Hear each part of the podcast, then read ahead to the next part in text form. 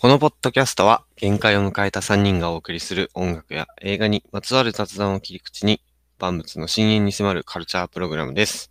こんばんは、杉本です。高野です。今日は、はるかくさんは、えーいらっしゃらないということで、はい。二人ではい。よ話していこうや。っしゃー、もう手慣れたもんよ。二人もさて、今日のお題は、今日のお題、今日はですね、えー、生きとし生きるものが、すべて平等に与えられる救済、すなわち死について話していこうと思うんですが、はい。どうだろうか？まず、それを救済と呼ぶ時点で思想強めやなと思ったけど、あ、よかった。これ突っ込んでくれないと意味わからん発言になっいや、たから。怖っと思ったけど、はい。すべての人が向かい、うんなんなんで最終的に、向き合わないえー向き合わない、向き合うというか、あのね、あの、迎えるやってくゴールってくるものでうんあるっていうことはあるんだけど、はいえっと、はいえー話したいのは、えっとね、まあ他者の死とうん自分の死うんっていう話の中で、他者の死についての話はあんまりしたくない。まあ単純にさ OK どう考えても楽しいじゃん。どんな人であってもさ。そうだね。うん。まあそれについて、それについての話すことはあんまりないと思うんだけど、うん。まあ自分が、うん。まあいずれと死ぬと。いうか、もういつ死んでもおかしくないと思ってる。もう、うんまあうんうんみんな、可能性だけの話をしてると。わ、わかる。そんなとちょっとした心構えをうんしとくのもまあ悪くないんじゃないかっていうね、常日頃から思ってるんだよね。ああ、なかなか、すごいね。死に向き合って 生きてるわけですね。やはり。でも考えるよね。いつ死ぬかわからないなっていうのは、俺も常々、ちょっとよく思うね。そうそうそう。うん。あの、うん元旦？あの、うん。自分の一人喋りの回でもちょっと喋ったんだけど、うん。なんか急に気を失って倒れたことがあって、うん。で、その時はただ頭を怪我しただけでね、うん。済んだんやけど、うん。これ下手したら死んでたなってちょっと思っいやー、場所が場所だったらうん。死んでるやんっていうところもあったから、ね、同じような状況で亡くなる方も、まあ、ポツポツいるもんね。かもしれないし、自分自身もちょっとゾクッとしたんで、はい。なおのこと、こう、常に準 準備じゃないけど、考えておくのはいいことなのではないかということで、まあ、家族に喋っていきたいと、はい。ぼんやりした話になるかもしれないけどね。で、うんそんなことを扱っているなんか、あの作品、映像作品とかね、曲みたいなものも話せたらいいかなと思って、うん。おりますよ。はい。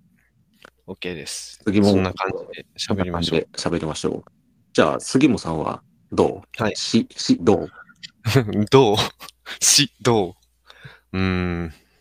自分がね、亡くなるかもしれないっていうのはもう、まあ、当たり前っちゃ当たり前のことで。うんで、す高校生ぐらいまでの時はまあ別にちょっと思ったことなかったけど、はいはい。大学生ぐらいまで来るともう、ポツポツ、その人生通して周りでもその亡くなる人とかが出てくるやん。ああ、はいはい。あの、自分のおじいちゃんおばあちゃんとかね。うん。も含めて、まあ他にもいろいろあるけど、で、まあそうなってくると当然自分もまあまあって思うわけで、あ、ごめん、ちょっとあの、周りの人の話とかあんましなくていいや。もう全部飛ばしてる。うん、もう自分分自分だけについてで。だからそこで初めてこう、まあ死んだらどうなるかなっていうのを自分の死んだことを想像するわけ。はい。人のやつを見てからじゃないとちょっと想像せんかったかなるほど。ちょっとら。んで、リアル、リアルにというか、身近に感じ始めて。そうそう、リアルに、まあ、それは年を取れば取るほど当たり前だけど、うん数が増えるからね、そういう。うん。そうそう。んで、まあどうなるかなと思った時に、うんまあ、正確にどうなるかよりはどうなってほしいかなと思うわけ。じゃあ、これは必見ですよ、杉物。死後ってことね。まずこれは避けては通れないのは、うん死んだ後に自分の遺品を見られるかもしれないということを考えて、そう、そういうこ、そういうことやっぱ考えるよな。自分がまあ、まあ、亡くなって、もう意識もなくなるははず。うん。その後のことって、究極、極論言えばもうどうでもよいいじゃん。自分がね、本当はね、うん気にならないそう気にしてもしょうがないからね。そうでそれ気にしてるのは、その意識がある、今の生きている段階の心配事なんだけど、まあやっぱり杉本はその死後もうん、意識がなくなった後のことを想像できひんっていうのもあるけど、あるね。それはある。うん。うん。うん例えば、あの、自分の持ち物が気になるのね。うんうん。ね、見られるかもしれないっていうのも込みやけど、例えば俺は本とか漫画集めてんねんけど、うん。結構こう物として集めることに執着してて、うん。そう、それはね、自分も、あの、うんうん、レコード、うんそうよね。うん。で、それはその、自分が持ってるものっていうより、自分がその集めた対象が好きやから集めてるわけよね。うん。うん。だから、それが捨てられたりしたらほんまに嫌やなって思うわけ。そこはど、どうにでもしてくれじゃなくて、どうにでもしてくれてない。うんもう、なんとかだまた人の手に回るようにしてほしいし。うんだから、叱るべき人のところに回ってほしいっていうような。うん。うんうん。そう。だからこう、遺言的なあれでいくと、お葬式の場に、なんかもう、ずらっと、もう本並べて、うん。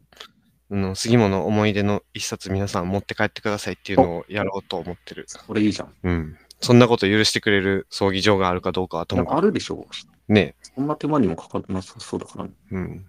とか、あとはあれやね、普通にこう、結構嫌なのが、これはやめてくれパターン。そう、やめてくれパターンっていうと、普通に他人とのやりとりを見覗かれるのがちょっと恥ずかしいから、う んあの、スマホの指紋ロックとか顔ロックは入れてない。はいえ、入れてないっていうのは？え、開けられないようになってる。パスワード入れないと。ああ。そこはもうみんな、見んといてくださいっていうこと。もう、ちょっと厳重になってるやつはもう察して見やんどいてくれ。なるほど。うん。とか、そうだよね。残っ、なんか自分のさ、死後も残るものってさ、は自分の住んでた部屋とかさ、が残うって、んうんうん。うん。集めてたものが残って、残ってで、。スマホが残ってる場合は、うんその過去の、まあ、やりとりみたいなの、うん残る。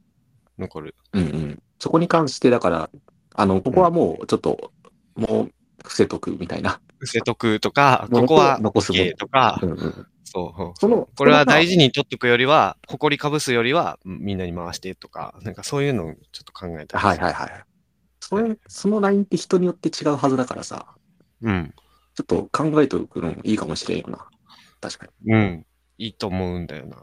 それをこう、うまいこと伝えることができるのかっていうのもちょっと疑怪しいけど。で、それに関連すると、衣装ってどこに残したらいいんやろっていつも。その存在を誰にどう伝えればいいのか。正直、この年で衣装を用意してますって、こう、両親とかに言うのはちょっとお。かしい。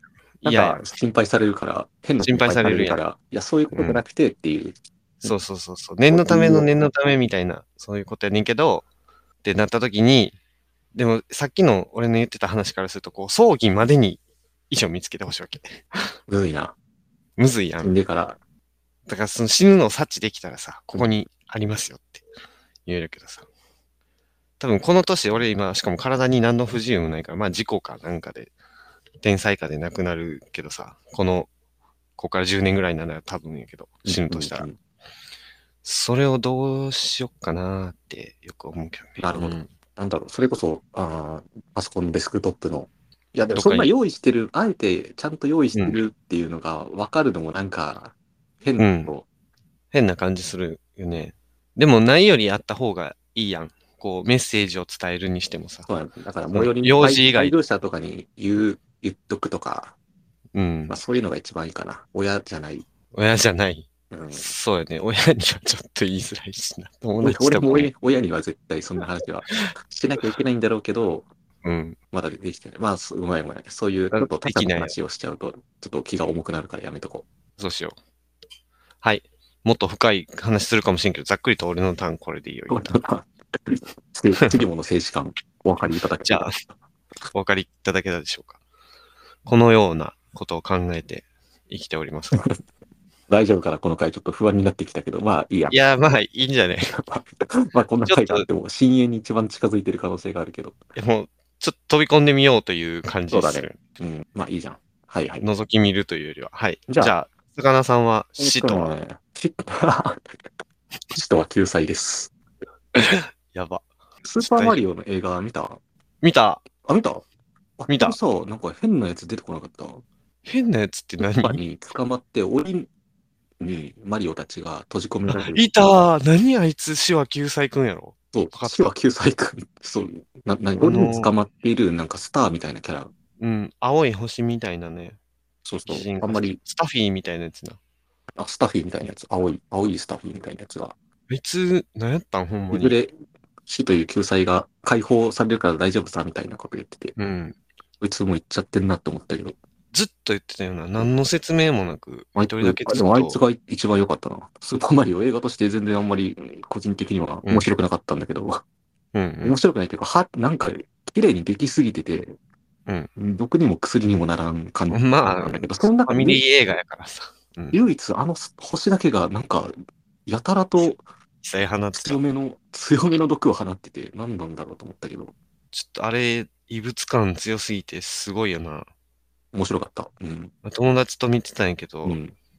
なんかほんまにずっと何こいつ何こいつって言いながら、笑ったけどダメ、すごく。大げさすぎて笑うっていう、ギャグになるっていう。ギャグになってたなよかっ。たね、あれ。ほんまに、ほんまに暗い、暗いじゃないけどさ、本当に死にたがってたもんな。なんか、クッパの幽閉生活が長すぎてもう頭おかしくなったんかなとか思ったけど。かなそうかも。でもあれ自分だけじゃなくて、こう、世界そのものに滅んでほしい終末論者みたいな感じだったああ、ほろ、あ、そんな極端なこと言ってた？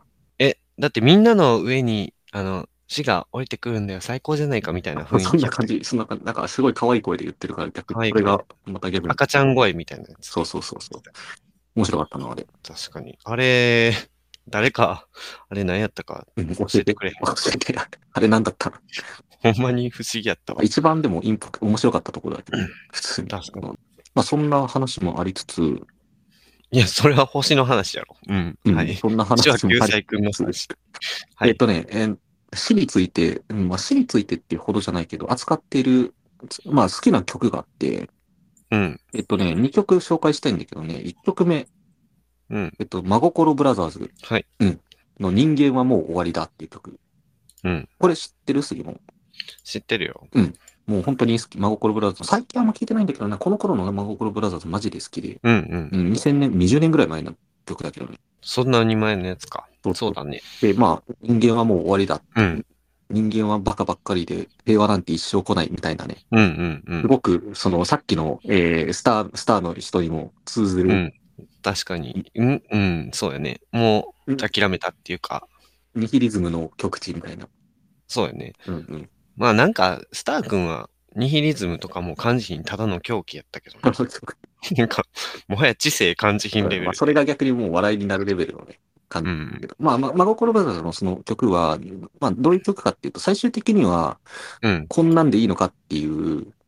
人類がこんなんでもう終わりかっていう、最終的に、おい人間もう終わりかっていう問いかけで終わるんだけど、うん。逆に鼓舞するっていうところもあるんですね。そうやね。うん極端にそういうことを言い続けることによって、このままでいいのか、もっとやれよ、みたいな。劇を飛ばすじゃないけど、うん。でも途中までの歌詞はもうマジでそうだよなって本当になる。うん。まあこれ聞いてほしい。曲もすごい、あの、オールドロックテイストの。うんう。うんん。いい曲ですの。うん。で、えっとね、その中の歌詞のね、一節で、いつか死ぬ、いつか絶対死ぬって繰り返すんだけど、うん。まあそれはもうマジでそうって思いながら、うん。死んだ後も名を残すなんて、欲の書きすぎだ。そう。いいね。これもね、いいよね。勘違い。これいいと思うわ。うん。多分、 YO-KING 的にはその世の中の権力者みたいな人に対して歌ってるはずななんだと思うけど、うん。政治家とかもそうやけど、まあ普通にその、でもまあわかるよね。なんか、その人間はこのままでいいのかっていうの、その戦争はなくならへんし、貧富の差は拡大するし、うん、まあ、現代でも全く同じことが言えるからな。もそう、う、まあ、一生続いていく問題や。まあ正直世の中とか本邦に対しては自分はそういうもうちょっと諦めの 気持ちがあるんだけど、うん。もう終わ何回目の終わりを迎えてんねんみたいな、そうやな。いう気は、まあそんな話はまあいいや、ごめん。うん。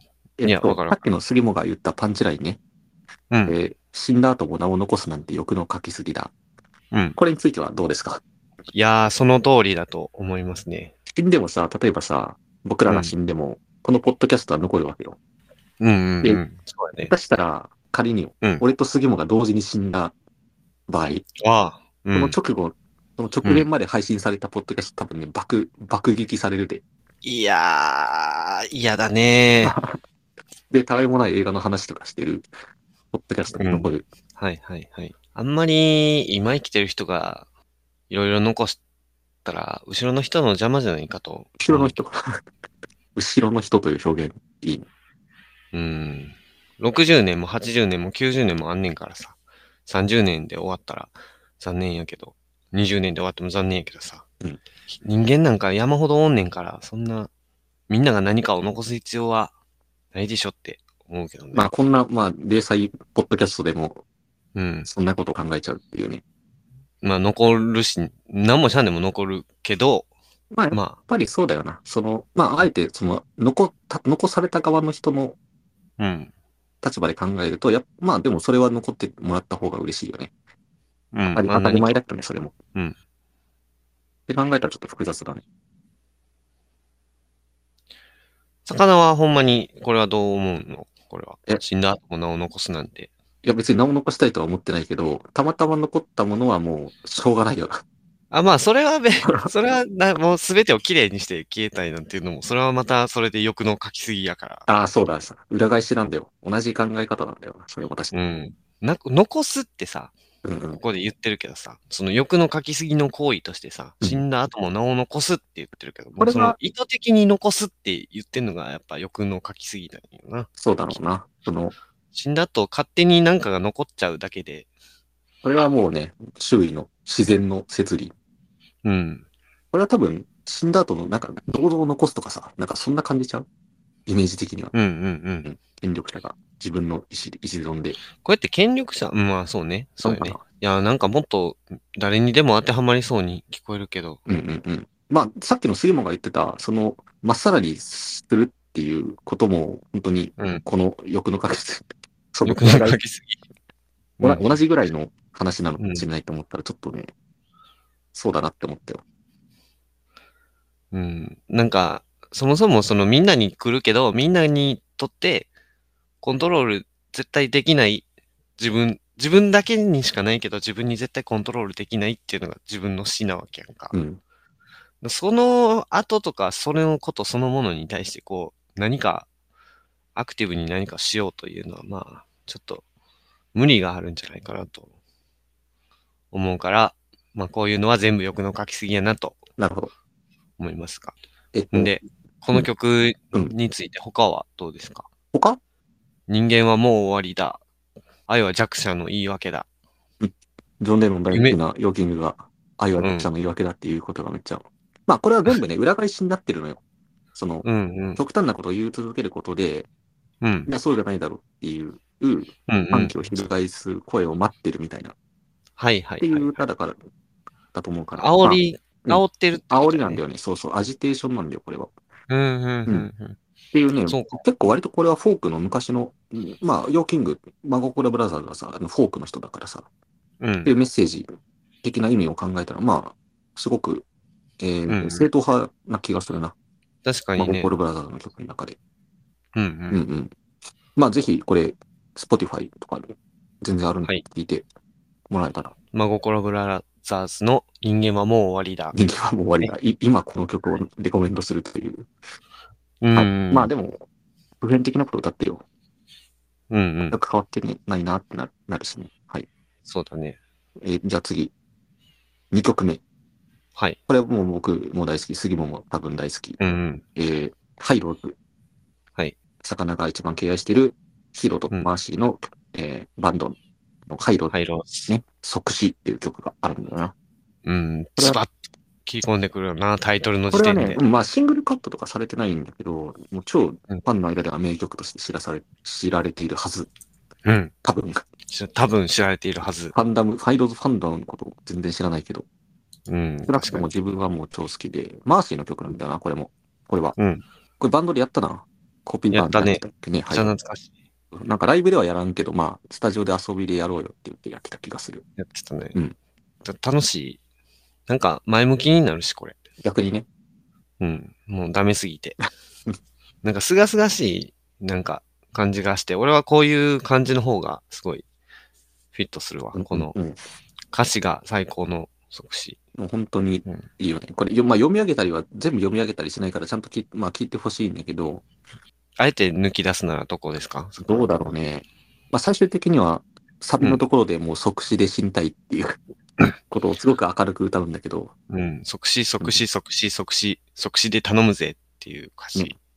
めっちゃかっこいい。はい一瞬で行くぜって言ってるんだけど、うん。ベッドで死にたくない。そこ好きやねんな、俺。っていう結構情けない感じの欲望というかさ、うん。まあそれはそうかもしれないけどみたいな。うんうんっていうところがちょっとね、可愛くていいんだよね。うん。うん。なんか、その、暗い話じゃなくてうん、可愛いよね、本当に。うん、そうそうそう。その、痛いのはごめん、苦しむのも嫌だ。ベッドで死にたくないし、病気にもなりたくないから即死でお願いしますよっていううん、歌詞やからね。うんなんかいいよね。そうそうそう。そんな別に重くないうん歌詞。としては。まあ、マーシーの曲だから当たり前なんだけど。まあ確かに。うん。この曲のパンチライン。そうして僕らは立ってる。生乾きのパンツを履き、居心地悪そうにしてる。うん。うん。ここがマジパンチライン。で、この後のありもしない普通だとか、ありもしないまともだとか、幻のイメージの中、全く出せよっていう歌詞がある。うん。前半部分ね。ここれ、は、生きているっていうことを、生乾きのパンツを履いてる、居ご履いてるっていう、うんうんうんうん。いう言い方をしてるんだよ。うん。かっこよす。すごい例えだなと思って。めっちゃ素敵やで。うん。生乾きのパンツを履くっていうのが生きてることっていうのは、もうちょっと気持ち悪いんよな。そう、ちょっとなんかしっくりこないよそうそうそう。え、例えばさ、自分が会社員としてさ、な。うんなん。か、こう、かしこまった話をしているときとかは、うん。そう思うね。生乾きのパンツを履いていそうる。裸ではなくな。そうそうそう。確かに。うーん、ちょっとしみじみ読んでしまうな。うんうんうん。俺、俺的にはね、さっきのとこも好きやったけど、おごそかは嫌だ、くだらない方がいい、笑えれりゃなおいい、即死で頼むぜっていううん。の、すごい、もうマジでそうやなと思っててその、俺この単語自体好きじゃないけど、まあ、そうとしか思えない時あるから言うけどお、まあいいお葬式ですねってあるじゃん。みんな涙が多くて。はいはいはい。なんか、まあ、そら、泣いてくれ、泣くべき場所やし、それでこう、その、いた、そのし亡くなった人いたんで、うんで、送り出すみたいなのがお葬式やから、まあ、それでいいんやけど、うんうん。まあ、別に、そうじゃなくてもいいよねって思うし、その日本式のね、とか西洋式のやつとか、うん。なんかもっとこう、ほんまただのイメージやけどさ、うんうん。その、例えば、南の方の島でさ、はいはいはい。なんか、こう、お祭りとかしながらこう送るみたいなやつって羨ましいなってめっちゃ思うねんけどさ。なんだっけな、インドネシア、違うか。とかそんな感じなん？なんか楽器いっぱい出してきてみんなでさ、飯食ってさ、どんどこどんどこやまあ、りながらどんどこどんどこやる文化あるよね。そういう。あるよね。あれって最高やんなって思ってて、どこの国だったかインド、インドネシアだったかな。ちょっと思い出してくれたら、ちょっと余命がわかるタイプの時はそこ行くわ、俺。移り住むの？そう。余命が分かってるやんね。もう、あ、もうじゃあ、ちょっと。だってその亡くなる瞬間にさ、こうんうう、お祭り的なものでさ、うんうんうん。こう、ハッピーを生み出しつつさ、なかなか難しいよ、それは。いや、なんかもう泣き笑いみたいなのもいいけどさ、なんていうのかな、泣き笑いその、なんかが終わったよっていうのをみんなで全力で確認する場合よりはさ、うんうん。なんかいいよね。そ、そこでなんかもう一個始まってるっていうか、遊びが始まってるだけでもいいなと思いますが、なるほど。笑えりゃなおいい、いいね。いや、なおいいけどね。まあ、笑えないやっぱりね。笑えないよっていう。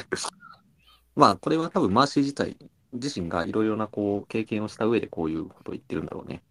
うん。歌の辺はこの二つぐらいでしょうか。そうですね。ハイローズの曲は、あのーサブスクには出てないから、まあ、YouTube とかで聴いてもらえたらいいんじゃないですか。何も。あの、メディアがない方は。うん。まあ、本当に思ってるより明るい曲なんで、ぜひぜひうんめっちゃかっこいい聴いてもらって。うんさて、じゃあ足をテーマにしたうんやつ。考えたんですやけど、うん。普通にちょっと検索して出てきたやつで、まあ確かにこれは良かったなっていうのを話すとですね。うん。うん。の、まああのディズニーのリメンバーミー良かったなと。うんですね。で、あの死者の日っていう、まあだから向こうでいう、その、お彼岸的なやつね、日本でいう。うん死者が会いに来てくれるみたいなニュアンスのお祭りで、で、それに対して、あの、ありがとうございました、みたいな、生きてるって最高です、みたいなそうなんことをお伝えするみたいなお祭りと。だ。そうなんだ。うん。いや、生きてるって最高ですっていうか、もう楽しく祝わないといけない。その、あそう、あ、明るく。そっか、そこが日本のお盆とはちまた違うのかな。また違う感じの。うんうんで、まあ、その日から、まあ、出てくるっていうお話で、でまあ、そこから死者の国に主人公が行ったり、行かなかったりってやつですけど、うん。えっ、と、死んだ世界で死ぬというのがあるのよね、この世界では。うんうんうん。二度死ぬみたいなね。うんそうそうそうそう。で、それが、こう、忘れられるやったっけ？えっと、いろんな人に、こう、存在をこう、思い出してもらえなくなることか。うんうん。と、死んだ世界で死んでしまうみたいな。うんもう一回。本当に消滅みたいな。っていうのがあって、で、それが、まあ、そうやなと、見てるときは思ったんだよね。その、うんうんうん。結局、さっき物理的に物を残す話とかしたけど、うんまあだからその他人にそう生きてると情報が残っていくわけやんか。蓄積されていってさ。で、自分にとっての自分は、もう体も自分でさ、感覚も持ってさ、この動いてる実感もある自分やんか。うんこれがなくなるわけやけど、他人にとってのさ、俺っていうのはさ、うんその情報の塊なわけ。そうそうそう。自分で体感することはできないから。うん、そう。でそれが記憶、記憶というか、ね、うんうん。そう、記憶どうしても残ってるからね。そう。で、それが残、当然情報としての存在しか俺は知らんから、みんな。それが残ってるんやけど、記憶に。うん。それが徐々に徐々にこう、薄れていって、死ぬって、2回死ぬって言われてるけど、うんうん。それが、その他人にとってのその人の死亡の、こう、本当の最後の形っていうか、なんていうのか、として書かれてるのは、いいねぇと思思いましたね。大丈夫か、今回？え、大丈夫、大丈夫、大丈夫。次はやっぱりじゃあ、それは、そその思いはあるっていうこと。死んでもちょっと覚えておいてねっていう。いや、覚えといてね、じゃないけど、うんその、覚えといてほしいわけじゃなくて、その、残ってて、残ってるもんが、こう、徐々に薄れていって、で、消えてしまうのが、消滅やから、その、それは、その、あの中ではさ、それを恐ろしいことのように書かれてたりはいはいはいするとか。嫌がってる人とかもいたけど、うんまあ、それが自然ですごい綺麗やなって、もう、こう、風化していくっていうか、ああ、むしろそれを別にわ悪いものとしては杉間は考えてないっていう。考えてない。いつまでもそんな亡くなった人のことを。ずっと残り続けるのもどうかなとということね。なるほど。残ってるうちは残ってた方がいいし、うんうん。無理に消さなくてもいいけど、いつかは風化して消えていくっていうのが素晴らしいなって。ああ、諸行無常の考え方ですね。これは。あ、そうやな。諸行無常ってすごい単語やなと思うわ。だから、次も、さっきの真心ブラザーズの人間も終わりなんだかの、うんね、死んだ後も名を残す。まあ、その。メンバーミーの考え方を、まあ、極端に受け取ると、本当の超有名人は、じゃあ、ね、ずっと長生きするね。長生きすると。その世界で名を残してるからっていうか、とかね。うん。どうだろうな、その映画自体ちょっと昔に見たからあんまりちゃんと覚えてないけど、いや、俺もそこら辺ぐらいしか、その、あらすじとか全然覚えてないけど。まあでも、ちょっと、うんうんうん。生死観についてちょっと考えさせられる感じの話だったうんり。する。うんうん。はい。じゃあ、リメンバーミーの話はこんなもんで。うん。他何かありますか？えっとね、ちょっと杉もに事前に言ってたやつじゃないんだけど、一つ、うん一つちょっと思ったのがあって、去年の年末に、うんボルテックスっていう映画を見てて、あー、あの、あれか。おじいちゃんとおばあちゃんのやつか。おじいちゃんとおばあちゃん、ヤスパーノエが監督で、うん。おじいちゃんは、あの、ダリオ・アルジェントっていう、ダリオ・アルジェントが やってる主演のね。サスペリアとかの監督、映画監督が主役、うん主主演で、うん。で、老夫婦の本当にうん晩年、晩年も晩年と、うん。その老い老いによるさ、認知の変化とかっていうのと、あとその最後っていうのを、うん。本当に淡々と描くっていう感じの作品で、スパーノエって割とこう、ショックつ強めなさ、演出をよくしたりするのよ。ほうほう。俺見たことないんだよな。あ本当あの、クライマックスって映画とかが近年ではねすごく大好きなんだけど、まあ個人的に一番好きな映画かもしれない。クライマックス。うん。ヤスパーノイの中では。はいはい。画面を急にビカビカ光らせたりとか、うん。そういうなんか直接的ショックを与えてくるみたいな。あー、その、話の流れ、プラス、そうそう演出的にもってこと？あと別の演出的にも。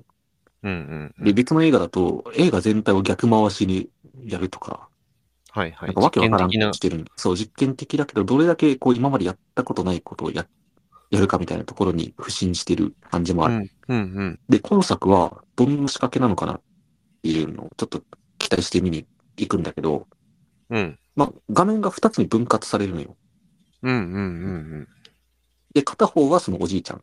で、もう片方はおばあちゃんうん。を、あの、同時進行でこう追っていくっていう感じの作りになってて、はい。映画はもう終始それ。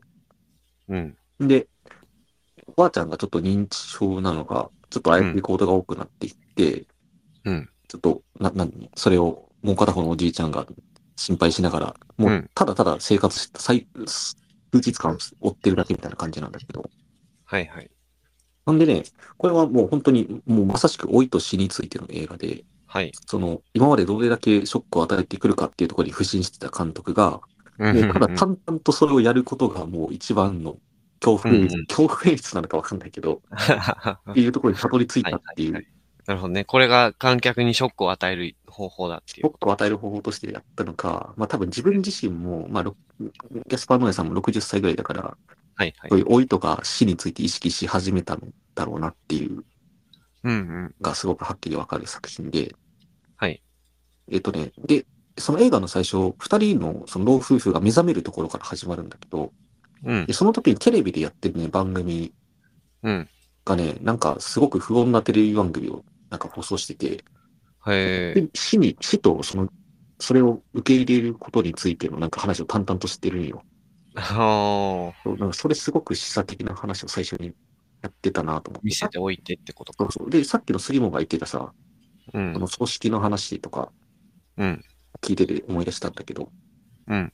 そういう葬式、葬儀的な儀式っていうのは、えっと、どちらかという、どちらかというとじゃなくて完全にその、残された人たちのための儀式そうですねで。あって、で、それを、そういったその、身近な人の、がいなくなるっていうことを、まあ、受け入れるためのイニシエーションとして。取り行われているっていう。で、そこのせ、えー感覚は全世界共通だから、うんえーっと、形は違っても、どの世界にもそういった死者を送るっていう、送り出すっていうようなうん。儀式っていうのは、形は違えどあるんです、みたいな話をしてて、はいはいはいはい。映画本編と直接関わってこないんだけど、まあそんなこと言ったなと思って。へえ。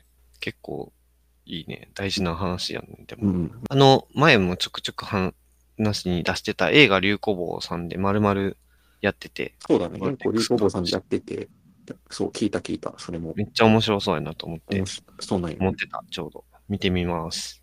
今はちょっと映画館で終わりかけだからちょっと見見れる機会少ないかもしれないけど、そのねうん、出てきたらね。何かで見れるようになったら。でも今のお葬式の話で思ったけどさ、うん周りの人にとっての方が重要、大変なことやったりするのかな？本人は。これはそうでしょう。そうそう、死んだらもうね、関係なくなるかなって思ってるけど、自分は。俺もそう思ってしまうよな。うん思ってる、これは。で、このボルテックスって映画の中でも、その、まあ、だから要は他者の死はい。は、んな、どういうことなのか。まあ、つまり空白ができることなんだっていう。うんうんうん。まあ当たり前だけどさ隙間ができる。うん、それをもう、えー、演出面でビジュアルで分からせるっていうか、っなるほどな。うん。うんうん。ていう演出もあってね、おおってなってね。いいな、しそうか。世界に空白ができることだ。なるほど、そうだ。ね残された人にとってのよ。うん。うんうん。はい。っていう感じのボルテックスっていう作品が面白かったっていうのと、あとこの話を本当にはしたかったんだけど、あ、ゴーストストーリーっていう映画、はいはい。2017年、2017年の映画。トローリー監督の映画で、それも僕は見てないえっ、とね、ので、ざっと教えてくれいい。これも夫婦の話で、うん。えーケイシー・アフレック、はいはいはいはい。うんこれベン・アフレックの弟なんだけど、と、あ、そうなんや。うん、と、ルーニー・マーラが、うんうん。えー夫婦の夫婦で。映画です。うんでその若い夫婦は、まあ、で、田舎の家に住んでいて、うん。ささやかだけど幸せな生活を送っていたんだけど、うん。映画の開始10分ぐらいで、うんケイ。シー・アフレックが、うんあの、突然、スポーツ事故で亡くなるっていうところから話がうん。は始まる。うん。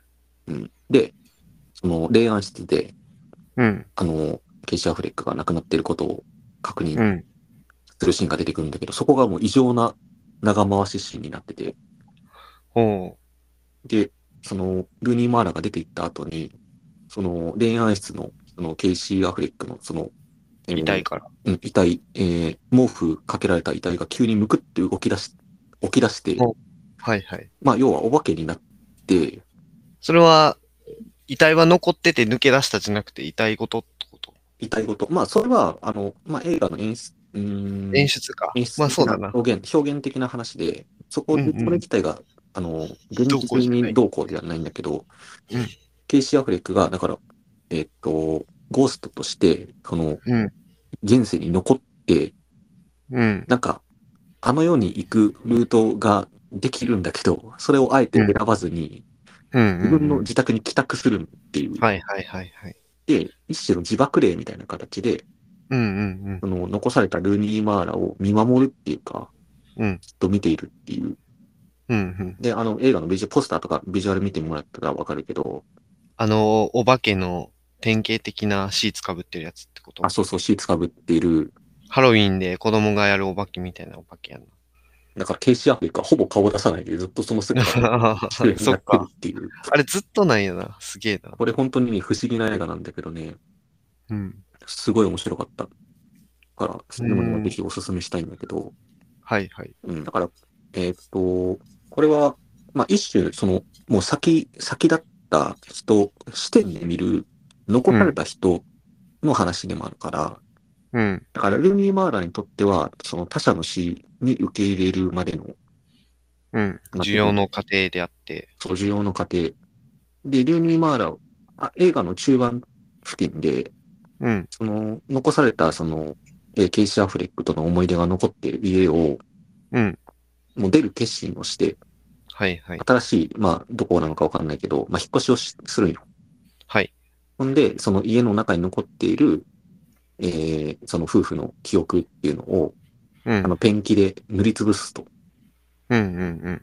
そして、えー、まあ、晴れやかな、割と、こう、えー、キラキラとした、その、外光が刺さってるような、シャン、えー車を運転中のね、うんうん。でこう、映画の中盤で、うん。今だからそこを出ていくっていうシーンがあって、うんで、。まさにその他者との、他者の、えー死っていうのを、まあ、乗り越えた瞬間みたいなものが、うんうん。結構中盤にパン、パッと出てくるんだけど、うんで、そこで取り、残されたのは逆にもう死んだ方のゴーストっていうか、ケイシー・アフレック。ケイシー・アフレックがその家に残されるってこと？ケイシー・アフレックはそこの家についてる、地縛霊だから。地縛霊的な感じで。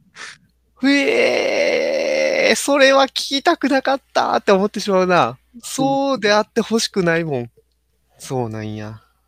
で、ほぼ、ほぼじゃないわ。全く、あの、もちろん死死後のゴーストだから、う。もうん声も発さないし、うん。セリフもないんです。もちろんセリフもない。まあ、動きはあるんだけど、うん。そこから先は、その、残され、逆になんか、ゴーストだけど残された人の話みたいなことになって、やば。なんかすごいな。面白い。だからね、要は面、白。うんと、その場所に執着してた、うん。してるんだよね、そのケイシー・アフレックは。そうなんや。うん。で、なんか、ルーニー・マーラが生前の夫婦の会話で、うん。まあ、なんか引っ越しが多い感じの人っていうところが話してて、話にされていて、うん。なんかわ私はその、引っ越しをするたびに、その前の家で、うん。えー記憶に残しておきたいものをうん。メモに書いて、その家の中に隠しておいてから引っ越しをするんだっていう話をしてて、へえ。それはまあ生前のたわいない会話の中でそんな話が出てくるんですけど、はいはい。で、その、今作のその、ケイシー・アフレックが、えーついてる家ににも残されていて、うん。うん。うん。で、思い出の。そうそう。で、ケイシー・アフレックのもう執着としてはもうそれを見ること。うわ、切ねそうそう。だからなんか家と柱と柱のなんか隙間みたいなところにそのメモを残しているのを見てるんだけど、うん。ずっとカリカリカリカリってな、なんか取って、取ろうとしてるっていう モンストが、いやー、そうなんや。すごいシュールだけどこれ、すごいなその映画すごいやん。生死についての話でもあるし、なんかね、その場所の歴史についての話でもあるから、うんうんうん。例えば杉本が今住んでるその家、自分の家がはいはい。500年後どうなるかとか、うんうん。1000年前はどうだったとか、うんうんなん。かそんなところに話が行くんよ。ええええ面白い。これはね、すごい面白い。うでーん。その死についての映画っていう意味でいくと、うん。その残された側の他者、他者の死という、えー直に直面した人の話と、うん。自分自身が死んだ後のうん。の自分の意識が残っている。うん。うん。だとしたら、みたいな。うんうん両面の話が見えて、それもね、すごい面白い、うん。それは面白いな。いい映画ですよ、これは。それはいい映画ですな。えーっと、じゃあこの映画に対するはるかふさんのフィルマークスでのコメントを勝手に、はい。どうぞ。えー死んでからも見守ってくれと思うことはあるけど、えーワクワクすること起きないのに見ていてくれっていうのも酷なんだろうか。不思議な時間軸の映画だった。えーっとしちゃう。とのことです。はあ、はるかっぽい。そうやね。残ってても。いや、身勝手な話かどうかはさ、まあわからんからな。うん。面白いね、それは。ちょっとまた見て、見て、フィルマークスにコメント残すわ、じゃあ。あのー話すこと、もうちょっといけるよな。どうぞ。あのさ、あの、死んだ後のことで今、その人は成仏する道かわからんけど、を選ばず残ったって言ってたけど、うんうん。根本的には死んだらどうなるかの話は、どう考えておられますか？いや、まあ意識がなくなって無なんじゃないのかなって思うけど。無で終わりのやつやんな。うんと、例えばさ、その睡眠っていうのはさ、疑似的な死だってなんかどっかの言説で見たことがうん。よく言うよね。とはいえ、睡眠してる間って逆に脳が活性化してるっていうような話も同時にうん。あるじゃん。っうん。てなった時にまたそれとは違うんじゃないかなとは思うけど。うん。うん。うん。で、意識がのあ残るとかさ、例えば日本のお化けの話とかでさ、うん。死後もその意識が、例えば怨念となってみたいな話があった時にさ、うん。え、でもその意識が動いてるってことは脳に付随するものだから、ああ、やっぱその結構脳と自分の精神みたいなものをイコールに考えるとそうなるよね、絶そう対。そうそうそう。うん。どこでそれを考えて感じているのかっていう話でしょ、もうそれは焼いちゃったから無理じゃんみたいな話でしょ？そうそうそう。っていうなんか、あんま面白くないけど、そうそういううん。現実的なこうことを考えるけどな。天国と地獄とかさ、そういうもんはなくて輪廻転生するとか、そういう宗教観的なものは特に持ってない。いや信じてなくてもやけどな。いや、なんか自分が、これもうめちゃくちゃ、これ多分中二病の人はすでに克服してる話なのかもしれないけど、今更こんなこと言ってるのはもうん。う、まだ、お前その段階って言われそうなんだけど、だから自分の意識がさ、ずっとさ、うん。明日も続いて、明後日も続いて、うん。なんか、なんていうのかな、他者の意識と、こう、うんまあ会話っていう形でこう交流したりとかさ、うん。続けてることってなんか変だなってちょっと思う時がたまにあるな。生きてる今の状態でも今。でさえね、死亡の話とかじゃん。まあさっきの睡眠は、その疑似的な死だっていう前提でいくとさ、うん。まあ寝て起きて、まだ自分の魚っていう人格のままうん。そのまま起き上がってくるのが動次の日。き続けてるっていうのが、これ何なんだろうってたまに思うな、それは。うん。まあ死後の話とかっていうことでいくと、まあ、うんわかんない、これは。まあ仏教的なそういう、えー転、転生というか、まあ生まれ変わるうんっ。ていう考え方だったらいいなって思うけどね。そうだね。俺もなんか火の鳥的な考え、手塚治虫の火の鳥的なやつやと、生き物はこう、単純に食物連鎖としてのそのサークルオブライフがあるやん。サークルオブライフ。水野がたまに発する大事ワー。ド。その そうそう。あと、輪廻転生の輪ね。魂が来世に行って、それがこう、は次に行ってっていう、繋がっていくっていうの、この二つの輪っかがあるわけやけど、で、その、魂が輪廻転生する方は、方は宗教、仏教的に言うと、こう、業、業が影響してきて、生前の行いによって次何になるかが決まってくるみたいなやつがあるやんか。なんか俺、なんか別にその、な信じてないけど、どっちかというと天国と地獄論は、はなんかいまいちいつもイメージできひんくて、うん生め生まれ変わり論の方をこう結構、まあそういうこともあるかもねと思って頭の片隅に置いとく感じで悪いことしたらあかんなと思うねんけど、はいはいはい。だからその、死んで無になるのはさ、無になって、で、その、今の自我は消され、消えると思うんだよね、完全に。うんで、その後、魂的なもんが、どうなるのかみたいなんで、それ、輪廻転生するかもな、みたいなこと思ってて。で、うんそう思ったら、まあ別に自分の自我は、まあ、残ってなくてもいいかな、みたいな、っそれはそうだよ。うん。て思うから、うんそれで死を受け入れやすくなってる気がする。そうだね。うーん。そうあそう。と、あのでもうん、自分はどっちかというと、その、生前の行いによって、何か、死後の、えー扱わ、扱われ方が変わるっていう考え方は、うん、いや、それはなんかちょっと理想的すぎるなっていう、都合がいい。都合がいいというか、そうそう。うん。あの、道徳的にはそういうふうに教えた方がいいんだろうけど、まあ実際その道徳学と合体しちゃってるもんな。まあ、これは。自分が何も勉強してない、ただの、思い、今の思いつきだけで言ってるから、うん。そういう感想出ちゃうけどね。えー仮に輪廻転生があるとしても、うん。完全ランダムなんちゃうかなと思うけどな。そう。ああ、それはそれでいいよね。うん。幽霊的な話でいくとさ、うん。要するに自分の意識がさ、その無になるとしてさ、うん。死ぬっていうのは完全に自分が意識を失うことでいい？自分にとってはどう？その肉体が死んで、肉体が死んだから自分の精神が止まるっていうのを死ぬとするやんか。で、俺は思うねんけど、死とは何ですかって言われたら、もう体が動かんくなった結果、脳が働けんくなって精神が止まってしまうから死ぬっていう。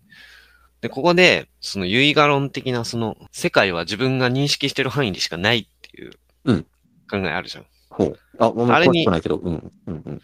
あれやともう世界が終わるのよ、もう。そうだね。自分が認識するものがいなくなって、観測するものがいなくなって世界が終わるから、そう。その後のことなんて本当にもうどうでもいいってなるわけ。そうそうそう考えてる自分も割とそっち寄りの考え方っていうか、まあ、無責任無責任なんだけど、うん。もう自分が死んだらもうどうだっていいじゃんってなる。仮に多分転生したとしてももう地球にいないだろうなって思うから、あ全く別の何か、何者かになってる。可能性があるしね。で、その、そのあたりの、あの、自分が死んだ後どうなってるんだろうみたいな話は、うんこのさっきの映画のゴーストストーリー。で結構ね、あの、実感するっていうか、はいはい。自分が死んだ後も、その、まあ、えー配偶者は、まあもちろん生き続けて、うん。で、大抵の場合はその、えー最愛の人の死を乗り越えて、新しい人生に踏み出すっていう、うんうん。もちろんその、残された人の、えー人生は続くわけだから。うんうん。で、かつその自爆霊的な、その、その家を、えーその配偶者が後にした後も新しい人がもちろん住むし、うん。生活があるし、みたいな。っうん。ていうの世界が回ってってそう死んだ人目線でそれを見守るのよ。うんうん。なんかじ結構、やっぱりでも、無責任でいることもどうなんだろうなってちょっと思ったね、それを見て。そうやんな。だってそれでいくと、さっき言ってたその、ユイガロンのやつは、まあ、そうじゃないよっていうのを見る映画ってことやもんね、完全に。うんうん。死んだ後も世界が回るっていうのを。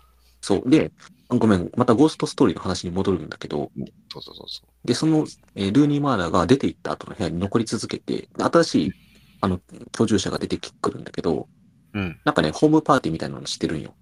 うん。で、その中の一人が、えっ、とね、まあ、ひもうひ、極度のなんかニヒリズムうんうんの主義者で、うん。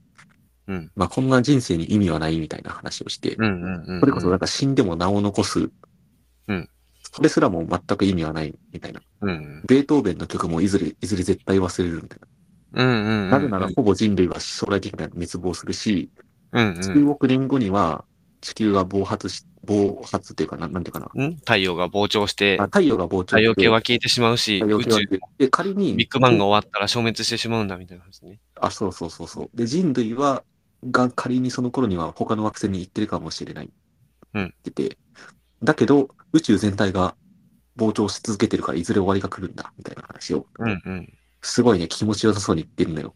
うーん。まあ、それだけを見るとすごい、話、言ってることは、まあ、正論なんだろうけど、めちゃめちゃ嫌悪感があるみたいな。うんうんうんそれに対して、ゴーストがバチ切れするっていうくらい。それをそうね残された側からしたら、それは、そう思う。なんか、死ん、死んもうすでに死んでるゴーストでさえ切れるみたいな。はいはいはい。まあ別に間違ったことを言うてないけど、それを言って自分の人生がどうなるのとか、それを他人に言ってどうなるのって思うよな。むしろそれを死んでもなおそこに残ってるゴーストが聞いてるっていうどんな、状況がめっちゃ面白い。うん、面白い。でもこうやって見ると、こう、死について考える機会っていうのはもうめっちゃ設けられてるな。いろんな場所で。創作物でもテーマにすごくなるし。なんか、その、映像内のことを本当に自分ごととしては受け取らへんけどさ。なんかそれについてこう考える機会があるんやから、それについて考えてみるべきやなって、ちょっと思うね。まあそうだね。うん。いろんな考え方があるっていうのをいろんな映画が、いろんな音楽とかがさ、こう、提示してくれてるわけやか自。分のその心の余裕があるときに、ちょっと考えるのは面白い。うんまあ本当に気楽にカジュアルに考えたら面白いことだから。そう、カジュアルに考えるには面白いし、なんぼでもこねくり回せる答えがわからないから。さっきの、ごめん。ちょっとさっきの杉本の話で、うん死んだらどうなるかみたいな話の中で、うんもう一曲、これまたハイローズなんだけど、はい。思い出した曲があって、うん死人っていう曲が、こ れ知ってる曲も。うーん、どんな曲でしたっけ？これもね、マーシーのなんだよな。マーシーやっぱりそういうこと考えるのかな。うーん。まあ、歌詞はなんか死んだ人よりも俺は大切だ。なぜなら俺は生きてるからだっていう。まあ、そうだね。死んだ人よりも可能性がある。なぜなら俺は生きてるから。言ってるからだ。死んだら死んでるだけだうん。地獄や死後の裁きとかそんなのは嘘っぱしだぜ。臭い金の匂いがする。いいね。人を褒めるなら生きてるうちに、恋をするなら生きてるうちにっていううん。ワードで終わるんだけど。いや、これもまさにうん。もう、なんていうのかな。反論の余地がないというか、力強いしな。俺はそうだってなるし。これもう当たり前のこと言ってるからな。トートロジーやな。うん死んだ人よりも俺は大切だわ、ともかく。うん死んだ人よりも可能性があるとか、もうだって言わなくてもいい。パワフルだよ。めっちゃ。だから、まあ、つまり死について考えることは、まあ、生きることについて考えることの、まあうん裏返しでもあるじゃん。そうですね。メメントモリというやつよね。あそうなんだ、わかんないけど。うん。だから、多分死、死について考え、いろいろこう、まあ、自分の中で適当に思いを巡らせていってさ、うん。た時に、けまあ、結結論っていうか、うん。最終的にたどり着くのは、まあ、それを考えてるのも、まあ、生きてる自分だから、うん。まあ、この生きてる間を、こう、全うじゃないけど、うん。まあ、死ぬまでは、まあ、まあ、やるか、みたいな。そうやね。うん。っていうところに、自分は、この、あの、ポッドキャストのために考えてた時もなんか思ったから。うん。そうやな。最終的にどうやって死ぬかを考えるっていうのは、死んだらどうなるかっていうのは、まあ、どうやってそれまでを過ごすかになるもんな。まあ、繋がってるのかな。めちゃくちゃ中二病全開の時に一番大好きやった、なんか合言葉は、人生は死ぬまでの暇つぶしっていうやつ。まあ、そこの、この会話自体結構ね、中二病度高いと思ってるんだよ、自分では。いやいやいや、中二病じゃないよ。ないのかな。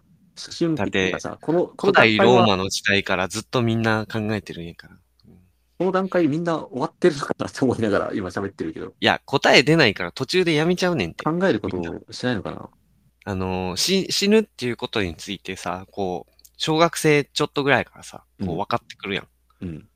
なんか、あ、なんか周りの人も死ぬんかなとか、自分もじゃあ死ぬな、みたいなそのぐらいから芽生えるやそうだね。ん。で、意外と小学生ってさ、絶対死ぬことについてさ、考えてんのよ、きっと。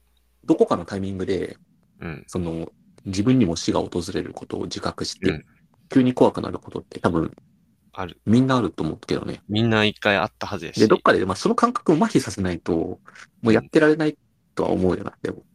常にそんなこと考えてるわけにはいかないし。そうだよね。うんうんうん。ほんで、その幼いながらに必死になってそれについて考えるけど、答えは出てこないし、来ないね。誰も正しいということを言えないから、うん。中学生ぐらいで、それを、それがこじれて、みんな中二病になって、なる人は。で、いや、これもう考えててもきりないわってなってみんな忘れていくんじゃない？問題を。そうだね。まあ、それが自然なこと。まあ、うん自分もそうだし。なんか哲学対話やってる人の本とか読んでて、ラってかまあラジオやってるあはいはいはい。るけど、なんか、その人の本で、なんか、小学生に哲学対話という場を設けて、何話したいですかって言ったら死ぬことについて考えたいですって、まあめっちゃみんな言うって。えー、あ、だから結構身近にそういうテーマとして、うん。まあ、お真っ先に思いつくっていうことか。うん。身近なんじゃない？なんかそのぐらいの子らには意外と。身近な恐怖というか、うん、まあうん。それはそうかもしれない。えーっと、ごめん。じゃあもう一、はいもう一個。曲。おー、めっちゃ出てくる今日。今の話の中で、もう一、ブルーハーツ、次は。ブルーハーツの中の、えーこれも名曲ですよ。ナビゲーターという曲が、はいはいあはい。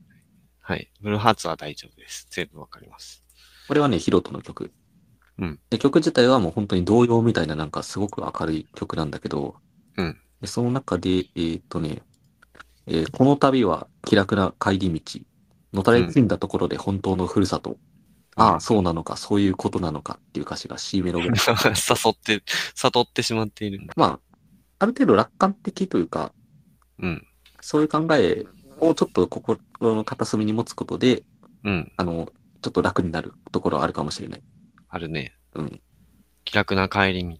うん、さっきまでの曲気楽な帰り道なんだと思って。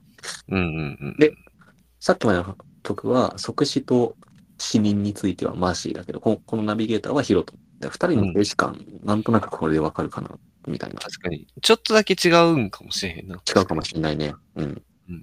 別に同じである必要はないから。うん。いや、俺はなんか、そうだな、どっちもめっちゃほうってなるけど、うん。なるなるなる。僕もどっちかっていうとこう、生きてることが、こう、あまり大事とか、めちゃくちゃ重要とか、なんかやることがあるとか思うとしんどくなるから、このぐらいの力抜いた感じの方が好きですけどね。うんうんうん。わまあかる、わかる。うん何したっていいじゃんみたいな。うんそう。結果楽観主義。まあ俺も杉本もそうだと思うけど、け結果楽観主義なとこある、ある気がする。あるな。まあちょっとでも前前も言ってたけど、ちょっと一回その楽観主義が裏返ると偉いことになったことがあるから、ちょっとあんまりあれやねんけど。ああ、ちょっと変なね、ダークサイド。ダークサイド落ちした時はもう完全に全てがこう、見事にくるって裏返って、い やあんま良くなかったな。あそうじゃあ、あの、マリオのスターの人の状態。あ、そうそうそうそう。人生、人生を大事やと思って、人生って大変になりすぎて死は救済ってなってたから。で 死は救済ってさ、うんうん。今の日本人のさ、ちょっとこういうサブカル的なものに精通してる人にとってはすごいさ、面白ワードになっててさちょっとミーム化されてるかな。ミーム化しててさ、いいよな。なんかめっちゃ一気に茶化せるよな。なんか、手話救済っていうだけで。もこの話をするために、ちょっと、うあの、ツイッターで、死、うんスペース救済みたいな感じで検索したけど、やっぱりちょっとネタ扱いされてるね、このワードは。う、いやー、されるでしょ。だってもうこのその方が健全なんだけど。で、こん、まあ僕らがこんな話をカジュアルにできているのも、うん、多分今自分たちが、まあ、一応健康体というか、うん、うん。その差し迫ってこう、その死の恐怖がない、ないからっていうこともある。うん、だからそういう、そういう状態になっちゃうと、うんもう話ができないから、その恐怖は感じてないもんね。例えば杉本が余命、余命3年って宣告された状態で、そんな話、俺絶対入れてたない。でも、お金の心配とかしやんでよくなるかって思うかもしれへんけど。なるほど、そこの諦めというか、一瞬。うん、今のうちにだからこういう話、今のうちにすることによって、うん、まあ本当の思ってることが言えるかもしれないともちょっとうん、うん思ったね。うん。そうやね。だって多分、自分に多分差し迫ったそういった話が出てきたら、もう考えたくもなくなるから、かな考えずにはいられへんのんちゃうんかな。な考えるというよりは、もうたただ恐怖だけが迫ってくる。まあもちろん怖いからさ。それをさ、どのぐらいその時の恐怖をやら、和らげられるかっていうのがさ、今こうやって話してることの意味で。は、うんうんうん。そういう意味もある。まあいざその時が来たら怖くなくなってるといいけどな。こんだけ喋ったし。この会話で、ちょっことのと会話で。紛れるかもしれないけど。でもたまには喋った方がいいと思うな。でしょ？こういう話しないことが多いけどうん、考えること自体はしてるから、会社の同僚とはしないから、一生。しねえな死についてどう思います？先輩みたいな。やば。先に、あの、あれよ。あれやわ。せカウンセリング。カウンセ社内カカウンセラーを紹介されるわ。はい。じゃあ、はい。じゃあこれを聞いているはるかふうさんの意見もあるかもしれないから、ちょっとまた聞いてみたいね。うん。そうやね。来週ね、もう暗すぎみたいなこと言われておしまいの可能性ある。あの方も結構同じ考えなのかもしれない。わかる。そちょっと聞いてみたい。うん。静止感。はるかもなんか軽いそうやけどな。軽いと思うなんかもう。真面目に考えた上で、どうでもいいと思ってる可能性はある。うんうんうん。いあらんけど。や、はるかも、我々は3人とも比較的個人主義のところがあるから、あのね。